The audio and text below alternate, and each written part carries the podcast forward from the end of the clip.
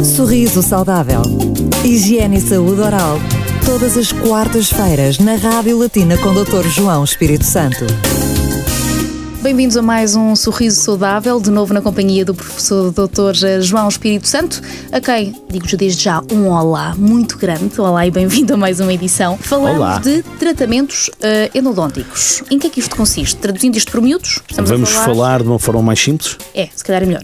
Vamos a isso. Então é assim. Tratamento endodôntico é a chamada, entre aspas, desvitalização. É retirar o nervo ao dente, de forma que as pessoas deixem de ter essa mesma sensibilidade. E um tratamento que tem várias fases. Nós já aplicamos o tratamento feito numa única sessão, com tratamento de uma endodontia mecanizada, através de linhas mecânicas e através também do uso de laser. É um tratamento que muitas vezes é desconfortável para o paciente porque as pessoas vão fazer este tipo de tratamentos ou, em, entre aspas, ressaca ou efeito secundário de uma cárie que recidivou e então depois também por um processo apical pelos tradicionais abscessos que provocam que as pessoas ficam perfeitamente desconfortáveis. Para eliminar esse foco de infecção na ponta da raiz, onde são criados os processos periapicais ou os quistos e por vezes os abscessos, nós temos então que retirar o nervo. São, é que através da colocação de umas limas nós removemos essas bactérias, o nervo do dente e colocamos uma medicação que vai fazer com que o dente fique ou se torne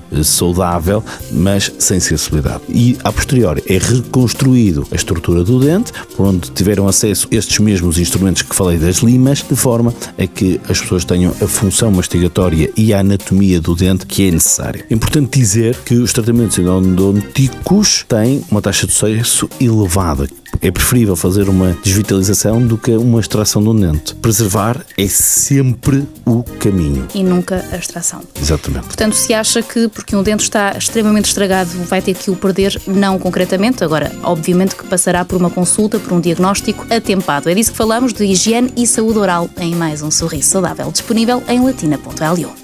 Às quartas-feiras, Cátia Gomes e Dr. João Espírito Santo tiram todas as dúvidas sobre saúde oral.